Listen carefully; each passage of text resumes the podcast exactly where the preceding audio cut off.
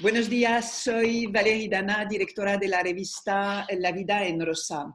El cáncer de mama es sin duda el cáncer que más mueve y conmueve. ¿Por qué será? Sin duda porque los resultados en relación con ciertos tumores son de los más positivos. Quizás también porque se habla más de él que de cualquier otro. Lo que siempre me sorprende porque creo que cualquier tipo de cáncer merece nuestro interés, ante todo porque el sufrimiento que conlleva la palabra está siempre presente. No tenemos suerte por tener, eh, por padecer un tipo de cáncer más que otro. No, un cáncer es un cáncer. Eso dicho, he descubierto hace, no, no hace mucho, en Instagram una cuenta muy interesante. Se llama Mama y Más Info. Lo encabezan dos médicos radiólogos especialistas en patología de la mama, Miriam Montes Fernández y Hugo de la Rosa Toro, que además han creado la web mamaimas.es para ayudar a todas las personas que tras un diagnóstico se ven perdidos. Y eh, son muchas y muchos. Hoy tengo el placer de compartir pantalla con ambos. Buenos días, Miriam. Buenos días, Hugo. Hola, buenos días. Buenos días, Valerie, ¿qué tal? Encantados de estar aquí. Gracias por estar aquí. Sé que son tiempos complicados y para vosotros eh, eh, mucho también. ¿Cómo vivís ambos estos, este momento tan delicado? tengo que añadir que trabajáis ambos en el Hospital Clínico San Carlos y también Miriam en el Hospital Nuestra Señora del Rosario y Hugo en el MD de Anderson. ¿Cómo, cómo se vive esta, casi esta locura silenciosa? Pues bueno, eh, es una situación nueva en la que nos tenemos que ir adaptando y bueno, básicamente en todos los lugares hemos hecho lo mismo. Ahora mismo se han concentrado eh, toda la actividad hospitalaria en el COVID, eh, posponiendo determinados diagnósticos de otros pacientes, pero poco a poco vamos desescalando y vamos intentando hacer los pacientes prioritarios, los pacientes oncológicos. Esto es lo, como lo digo yo. De eso vamos a, vamos a hablar. ¿Y, tú, Miriam, cómo, cómo vives esto, esto? Igual, igual, igual que Hugo. Es que durante este mes eh, ha sido todo eh, dedicado eh, obligatoriamente al, al COVID nuestra preocupación también era el dejar de hacer, de hacer muchas pruebas necesarias, para, sobre todo para los pacientes oncológicos, pero es que en este momento, hasta ahora, el, el, hospital tampoco era un sitio seguro para poder animar a los pacientes oncológicos a ir. Entonces, bueno, pues se han hecho consultas telefónicas, se ha hecho lo más urgente. Ahora ya por fin eh, tenemos, digamos, una zona limpia lo hemos organizado pues, para que los pacientes puedan, oncológicos puedan ir de forma segura y ya sí que estamos animando a, que, a que, los pacientes con problemas oncológicos ya vengan a las consultas y, vengan a hacerse sus revisiones. Porque esa, esa la verdad es que era una, una preocupación grande para, para nosotros. ¿Y, ¿Y, los pocos que tuvieron que ir, aunque hubiera este COVID en, pleno, eh, en pleno momento dramático, em, ¿qué tipo de medidas tuvieron que, eh, eh, que seguir, que, que, sí que seguir? Bueno, los pacientes al final lo que han hecho es venir, se les ha citado en unas horas y han tenido que respetar el horario para que no hubiesen aglomeraciones y para que estuvieran seguros, mantener una distancia de seguridad en todas las salas de espera entre un paciente y otro para que no no estuvieran en íntimo contacto y además venir con mascarilla. Han ido viniendo con mascarilla. Nosotros además, nosotros también nos hemos tenido que poner mascarillas, por lo tanto, bueno, una situación extraña, diferente a lo que solemos hacer, la verdad. Pero bueno, así es como hemos ido trabajando ahora. Y, acabas de decir cumplir con los horarios, eh, generalmente no se cumple con los horarios. Generalmente los pacientes que vienen o mucho antes de su cita, algunos se retrasan, entonces, o la actividad nuestra se retrasa, entonces sí que ha, habido aglomeraciones de personas eh, previamente. Ahora se ha intentado cumplir exactamente los horarios para que no hubiese mucha gente juntos, ¿no? ¿Notáis mucha, eh, mucho estrés, mucha angustia en estas consultas? La gente que solía, y supongo que volverá, a llegar con mucha antelación, hay, se, percibe los nervios, el, el, el miedo a, a, que vamos a descubrir. Sí, la gente viene nerviosa, obviamente viene con miedo, o sea, porque antes nadie se hubiera puesto una mascarilla, no es algo que está en nuestra cultura. Ahora mismo mm, todo el mundo viene con miedo, intentando no cruzarse con personas, mascarilla, guantes incluso, y sí, sí que se nota. Tratamos de tranquilizarlos porque ahora mismo, como decía Miriam, el hospital está más preparado y está siendo seguro para los pacientes que hay que hacer, ¿vale? Los oncológicos. Pero sí, sí que vienen nerviosos. Pero vosotros podéis estar, eh, sentiros seguros frente a un virus y a un comportamiento de virus eh, que al final se desconoce. Bueno, sí. al final seguimos los protocolos que han establecido los hospitales en los diferentes centros, o sea, mascarilla, eh, o sea, hay dos circuitos, circuito limpio y circuito sucio, que en el sucio entran las sospechas de COVID y, los confirmados. Entonces se separan esos pacientes de tal manera que eh, sea seguro para ellos. A veces se te puede escapar alguno y alguien que no sepa ir a la zona limpia. En el momento de detectarlo, pues se limpia todo, se sigue escrupulosamente un protocolo. Y, eh, hemos visto, por desgracia, eh, que hubo mucho eh, muchas personas que trabajan, médicos, personal sanitario en, general, que han fallecido durante, durante este último mes, 40 días creo que son ahora. ¿Vosotros vais a trabajar con miedo? Yo, o sea, yo personalmente con miedo no. Obviamente tienes unas precauciones que antes no tenías. Limpiar ordenadores, todo lo que vas a tocar, teléfono, te lavas las manos muchísimo más, guantes, mascarillas que antes no te hubieras puesto ha cambiado totalmente la forma de hacerlo. Mm, yo miedo no, me siento seguro. Lo que pasa que sí que hay que tener unas ciertas medidas siempre en la cabeza y estar pues, consciente de que no te puedes tocar la cara y demás. Sí, sí, que te hace concentrarte más. ¿Y tú, Miriam? Pues bueno, eh, ahora que tenemos eh, mascarillas, a ver, nosotros no, estamos, no hemos estado nunca en, la primera línea de batalla como han estado compañeros eh, sin tener mm, absolutamente ni lo, mínimo necesario. Es como si mandas a, un bombero sin su traje de, bombero. Entonces, eso nosotros no lo hemos vivido, lo hemos sabido por nuestros compañeros. nosotros lo que sí que tenemos es contadas las mascarillas en cuanto llegamos a trabajar tenemos una mascarilla por, persona, no, hay más. Y, con cuidado de, tratarla bien y porque, porque es la única que tenemos durante, durante el día. El tema de las mamparas que para hacer la ecografía y eso, pues nos ha llegado, eh, nos ha llegado la semana pasada. Eh, muchos compañeros lo han comprado ellos eh, para, poder trabajar más seguros. Yo como Hugo, eh, la verdad que ahora es en, el contacto que tenemos nosotros con el, con el paciente, que no es el contacto con un paciente de una UBI que está eliminando secreciones continuamente o un enfermo de COVID, sino es un enfermo que viene de su casa, que ahora ya la gente viene con, con mascarilla y que es verdad que algunos podemos no saber que tienen COVID pero no tenemos ese contacto tan, tan estrecho como tienen otros compañeros. Entonces, nosotros, teniendo las, precauciones, sí que hacemos a los, a los pacientes lavarse las manos cuando llegan a la mamografía, por ejemplo, y, a los que no tienen mascarilla, pues les conseguimos unas que tenemos por ahí en plan mm, como oro en paño para que, para que se las pongan, para mm, protegernos nosotros y a ellos también y bueno, no, ya no, tenemos ese miedo porque estamos ya muy concienciados eh, de, lo que, de lo que tenemos que hacer. Lo que sí que tenemos es un poco pues que la relación con el paciente pues no es la misma, porque no es lo mismo, nosotros estamos acostumbrados a intentar esa cercanía para poder quitar los nervios, pues esa sonrisa, esa conversación. Y ahora, eh, pues bueno, tenemos que tener cuidado de no tener ese contacto, de no tener esa, esa misma cercanía. Ha cambiado un poco la relación entre, entre médico y paciente.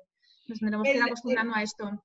El médico radiólogo tiene este contacto, esta relación estrecha con el paciente, porque tenemos la sensación que lo tiene el oncólogo, lo va a tener la enfermera, los enfermeros en general, que están, que creo que son la, figura quizás la más presente, y nos olvidamos de todos los demás que están en, mm. el, en el camino.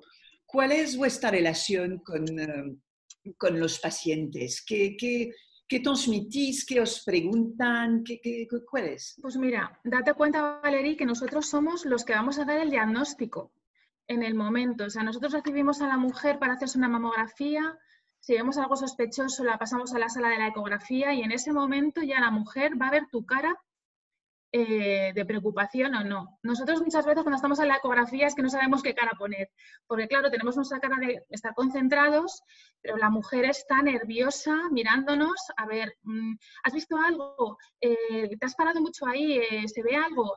Entonces, nosotros ya sabemos lidiar mucho con, mucho con eso. Y cuando se ve algo sospechoso, pues la mujer nos pregunta, claro, es, somos nosotros los que damos la, la noticia y somos nosotros los que citamos a la mujer para la biopsia, si vemos algo sospechoso, o, quien se lo hace en el, en el, momento. Con lo cual, específicamente los radiólogos de mama tenemos muchísimo trato con, con las mujeres. Mm. ¿Y veis a hombres? Menos, se ven muchos menos porque es verdad que el cáncer de mama en hombres es muy poco frecuente en relación a la mujer, pero sí que sí hemos visto pacientes, y sí, es totalmente diferente sea, al final se trata prácticamente igual, me refiero, el circuito es el mismo, pero sí que obviamente, eh, o sea, hasta para nosotros es algo diferente, pero sí, sí, sí que hay pacientes. Eh, ¿Se puede hacer una mamografía a un hombre? Sí. ¿Sí? Eh, solo quiero volver al tema, ¿os preparan psicológicamente a hacer estas, estos diagnósticos y eh, y sobre todo a, ver en directo eh, las caras de estas mujeres eh, que acaban de, saber que, que, que, tienen un tumor, que, parecen, que pueden padecer un cáncer y, y, y esto no es tan fácil. No, de acuerdo que no. O sea, no nunca, yo no he recibido nunca una clase de cómo dar malas noticias. Me acuerdo en la facultad, en los últimos años de carrera, sí, pero esto ya queda lejos y sí que se echaría en falta porque a veces, o sea, uno trata de hacerlo lo mejor posible, pero siempre hay herramientas que te puede explicar gente que está mejor preparada para esto, para hacerlo. Lo único que, bueno, poco a poco vas aprendiendo a hacerlo y lo intentamos hacer lo mejor posible. Sí, es lo que, es lo que dice Hugo. Al final nadie nos ha, nadie nos ha contado nada. Eh, es un poco, mm, lo vas, vas cogiendo tablas un poco con la experiencia. Luego también cada mujer es completamente diferente y cada mujer lo vive diferente. Entonces, tú muchas veces, eh, por cómo estás viendo a la mujer, sabes la información que ella quiere. Además, eh, te das cuenta la, la, mujer que quiere saberlo en el momento y la mujer que no te pregunta nada, y tampoco tienes que forzar la situación. Hay que mm, darle su tiempo para, procesarlo. Eh, sí que es verdad que los radiólogos de mama somos, yo creo, personas que sí que hemos ido desarrollando esa empatía y bueno, luego cada uno lo hacemos a nuestra manera. Por ejemplo, a mí mm, me ha ayudado mucho a, ser mejor médico una experiencia que pasé con mi madre, que mi madre falleció de un, tumor cerebral, y el cómo yo me vi en esa otra parte con ella, eh, delante de mis compañeros, a mí me ha ayudado muchísimo a, saber tratar a una, mujer cuando se le da un diagnóstico. Y como te digo, cada mujer es diferente. Entonces, tú tienes que ver, eh, según la mujer, eh, cómo transmitir esa, información. Y, lo vas adquiriendo pues, con la experiencia. Ya, ¿y dónde sacáis, cómo sacáis todo esto? Porque yo lo veo con la revista, llega momentos en que, en que no puedo más. Y vosotros veis a, un psicólogo, es decir, ¿cómo, ¿cómo sacáis todo lo que, lo que veis a diario? Porque me imagino que mm. quizás la mente y el cuerpo se acostumbren, pero yo creo que no. Enfin, no sé. A mí me cuesta mucho, ¿eh? Es algo que parece que los médicos tenemos que estar acostumbrados a esto, pero realmente el dar este tipo de noticias y convivir con, pues, con la enfermedad, con el drama, porque cada persona luego ya tiene, no solamente es el diagnóstico del cáncer, es un poco todo su mm, todo en torno a eso, ¿no? Su situación familiar, eh, pues eso parece que no te afecta día a día, tú no te das cuenta, pero bueno, la mayoría de nosotros dormimos fatal. Eh, yo creo que eso, eso tiene que ver. La verdad que no somos muy conscientes de que quizá sí que nos vendría bien a, veces alguna ayuda. Cada uno luego tenemos nuestros escapes. Yo, por ejemplo, soy, soy muy viajera, entonces eh, eh, eso me ayuda ¿no? a, evadirme los viajes cada cierto tiempo. Cada uno buscamos nuestro, nuestro escape. No sé, Hugo, a ver qué te dice. Sí, bueno, yo, siempre tienes alguien en el entorno con el que hablas de estos temas y demás. Yo a diario entreno, tengo un entrenador entrenador y me hace algo de coaching, entonces sí que hablo con él y demás, pero al final es lo que dice Miriam, intentas pues no pensarlo, pero como bien dice, sí que te va poco a poco, eso te va afectando. Sobre todo que hay algunos casos que te llegan mucho más que otros y sí, sí, hay días que no, que no son buenos días. Eso es así. Ya me puedo imaginar. Un truco, meditar. Meditar ayuda muchísimo, muchísimo, francamente. ¿eh? Em, eh, en el principio me, habéis contado que se había aplazado eh, citas. Estas citas vais a tener que, volver a, dar a cada paciente su, su, cita, su hora.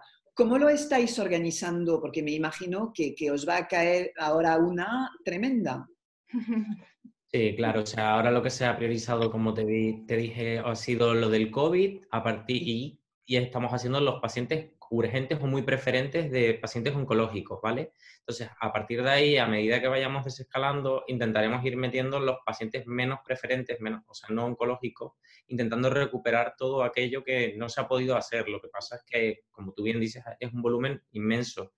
Entonces, bueno, pues poco a poco eh, se irá haciendo. O sea, tranquilas porque sí que las llamaremos, pero tendrá que ser todo muy paulatino.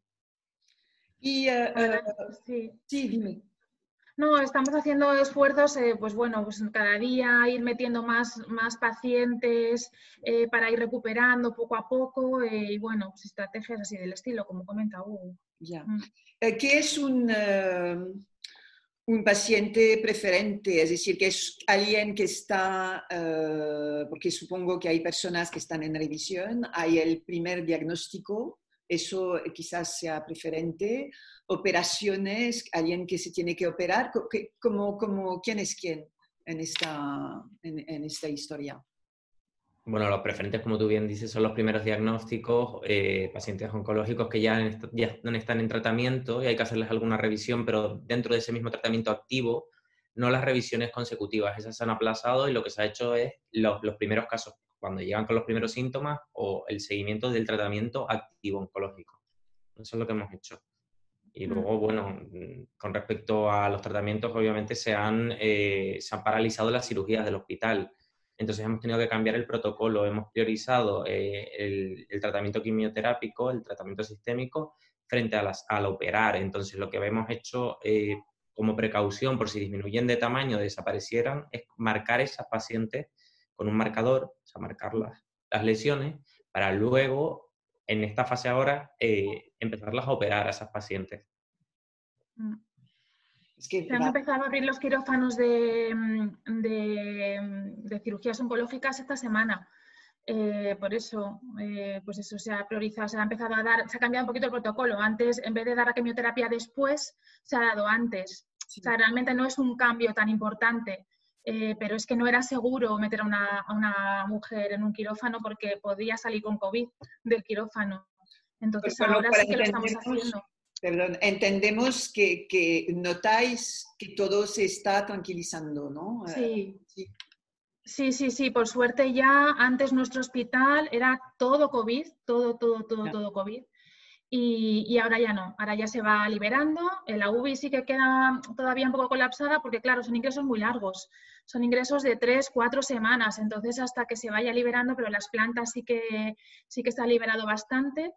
Y, una cosa que te quería comentar eh, a, lo que has dicho, eh, pues una preocupación que tenemos también es que nosotros antes a lo mejor diagnosticábamos pues a lo mejor unos tres, cuatro cánceres a la, semana. Eh, por, mujeres, no las revisiones de mujeres sanas, sino mujeres que venían porque se habían tocado un bulto. Y este mes, nada. No ha venido nadie a la, a la consulta. Entonces, nosotros lo que sí que decimos que ya estas mujeres que se notan alguna anomalía, que, por favor que sí que, sí que vengan. Que, esto, esto, ya hay que no se puede dejar, no se puede dejar más y ahora ya sí que sí que tenemos una vía para que vengan de manera segura.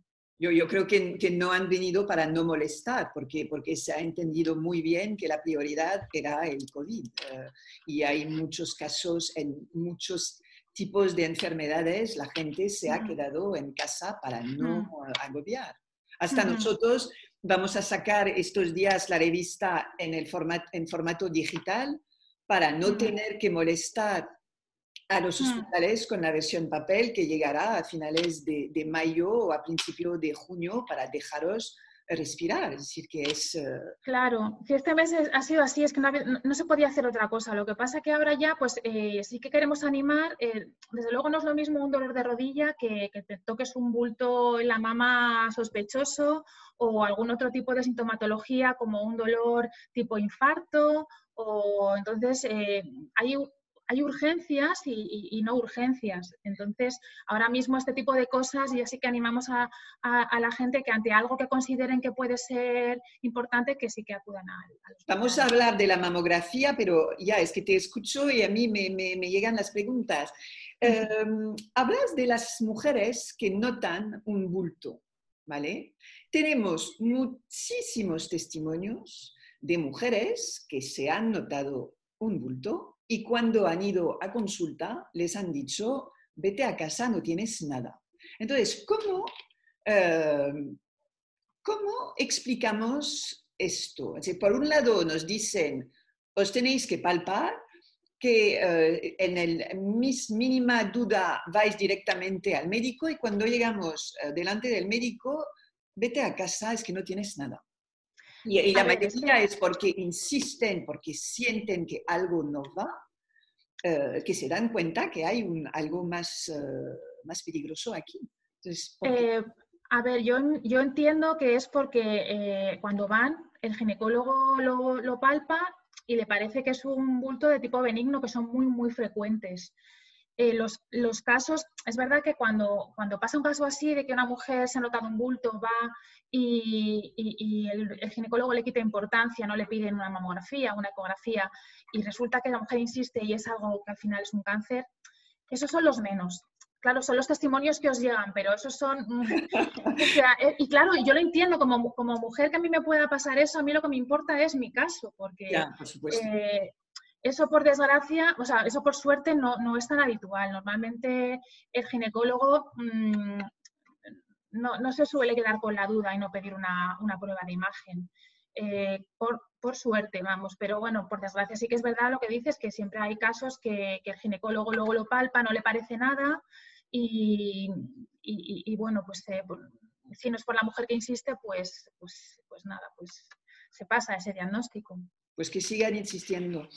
Eh, ¿Por qué la mamografía es tan importante? ¿Para qué sirve? Pues mira, la mamografía eh, es muy, sen- muy sencillo. La mamografía salva vidas.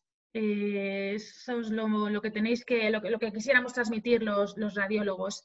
Eh, con la mamografía lo que buscamos es un diagnóstico precoz. Eh, es decir, que antes de que la mujer se note el bulto o una retracción del pezón o, o que la piel la tiene, la tiene rara, pues a lo mejor cuando la mujer llega con esos síntomas, el cáncer de mama a lo mejor ya no está localizado en la mama, sino que ha pasado a la axila, se ha podido ir al resto del cuerpo. Eh, sin embargo, con la, con la mamografía eh, lo, que, lo que buscamos es, detectar esas lesiones tan pequeñas y, tan incipientes que, van a tener un mucho mejor pronóstico hasta el punto de disminuir la mortalidad y no solo eso, sino de que no tengan que recibir, por ejemplo, quimioterapia ni siquiera. Entonces, eso es un poco lo que buscamos con la mamografía. ¿Y a partir de qué edad?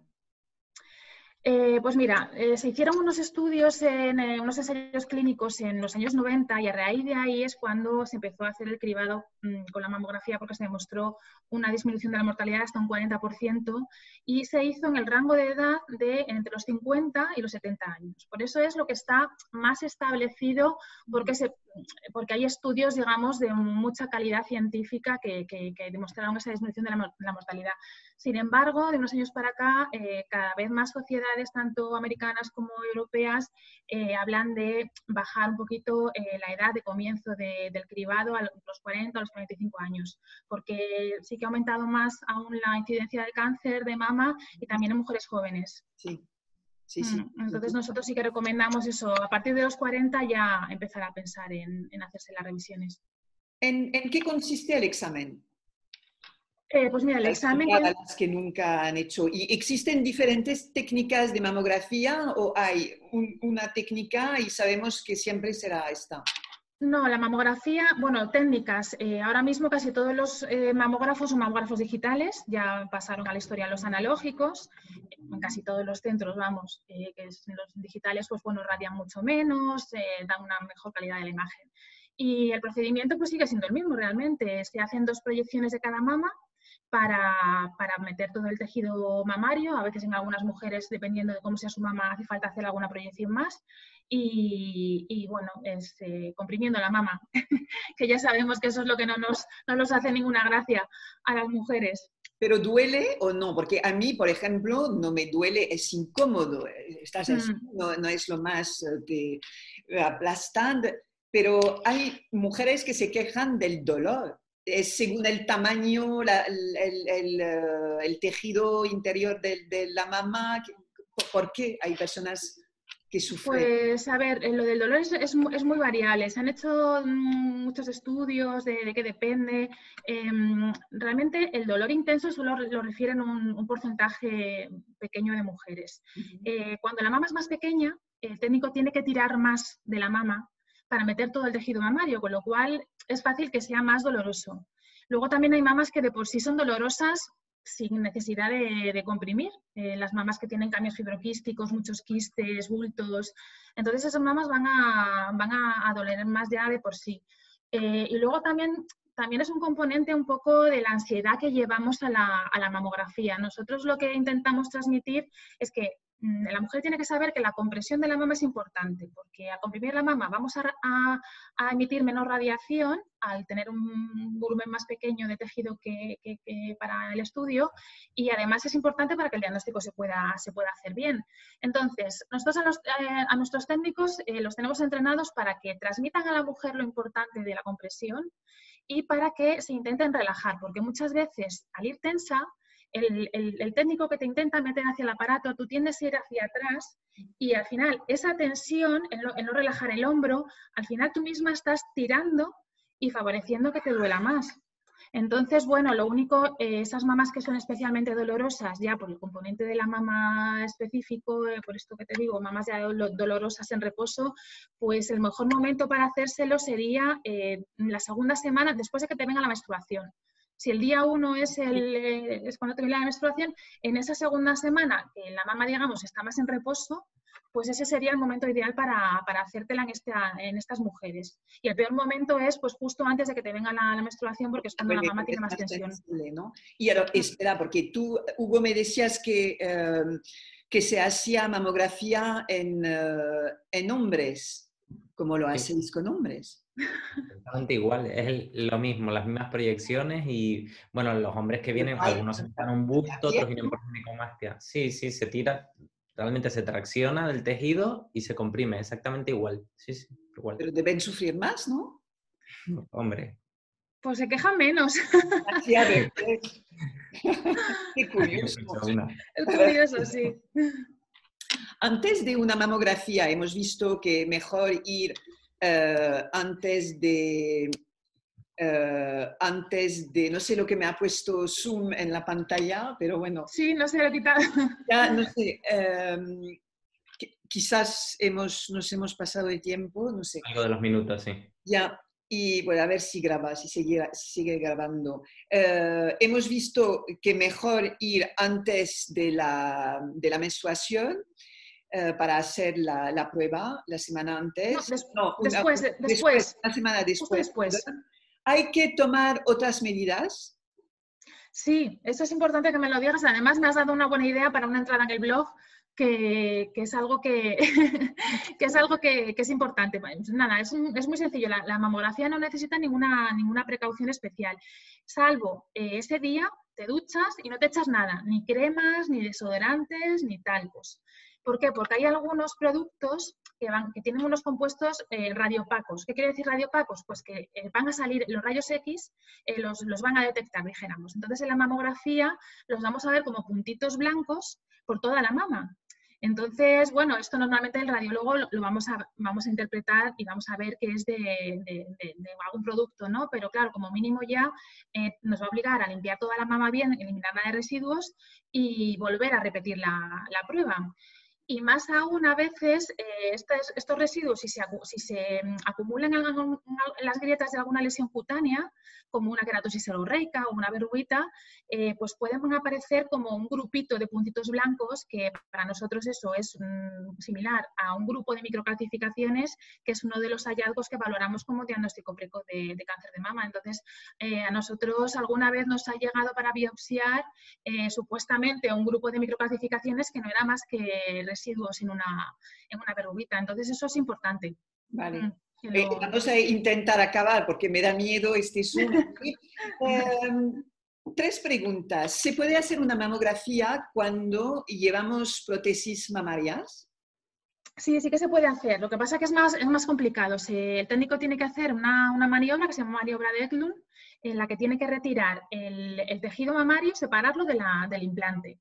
Esto normalmente se puede hacer, pero hay veces que si eh, tejido, eh, hay poquito tejido mamario y el implante es muy grande, es muy complicado y no se, no se puede hacer. Y luego también cuando son implantes que llevan muchísima evolución, se crea una cápsula fibrosa en torno al implante y es imposible de separar.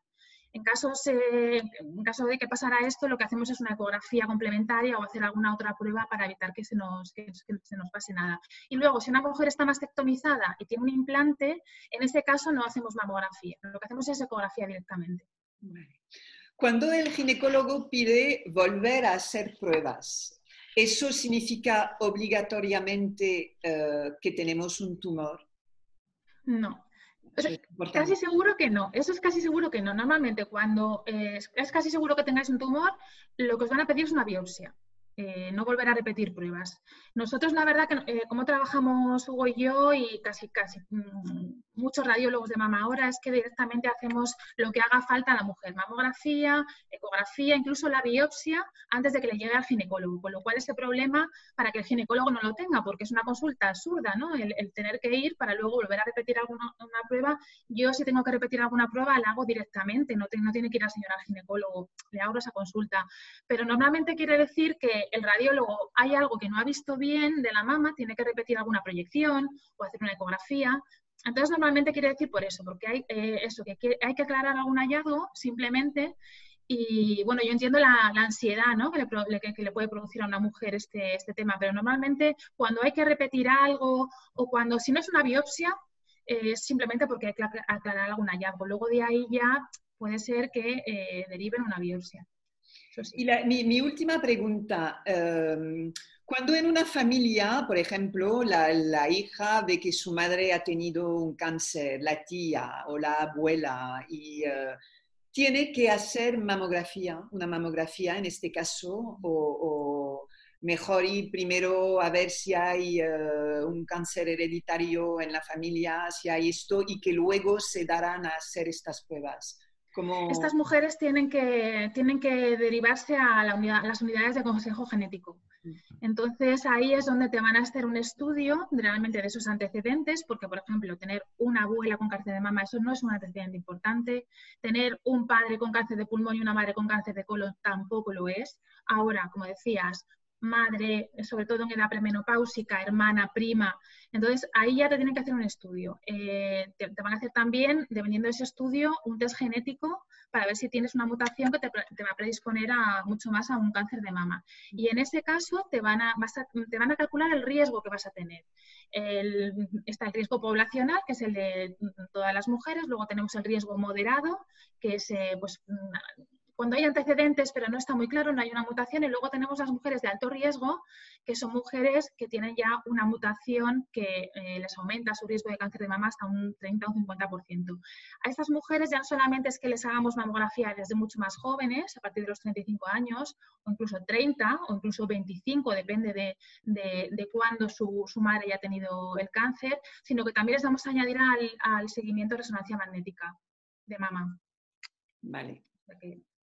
Pues os agradezco muchísimo haber contestado a, mi, a mis preguntas. Es un placer conoceros porque al final Instagram son fotos y, y, poco más. Con lo cual, para mí ha sido un verdadero placer y, estoy convencida a, a, ayudar a, a, mucha, a muchas mujeres con, con vuestras uh, contestaciones. Pues muchas gracias, Valerí, por la labor que hacéis. Eh, nosotros también encantados de haberos conocido y nada, colaboraremos siempre en lo que, en lo que podamos. Seguro. Exactamente, me uno igual. Ha sido un placer. Un placer. Muchas gracias. Que tengáis un buen día ambos. Igualmente. Hasta luego. Hasta luego.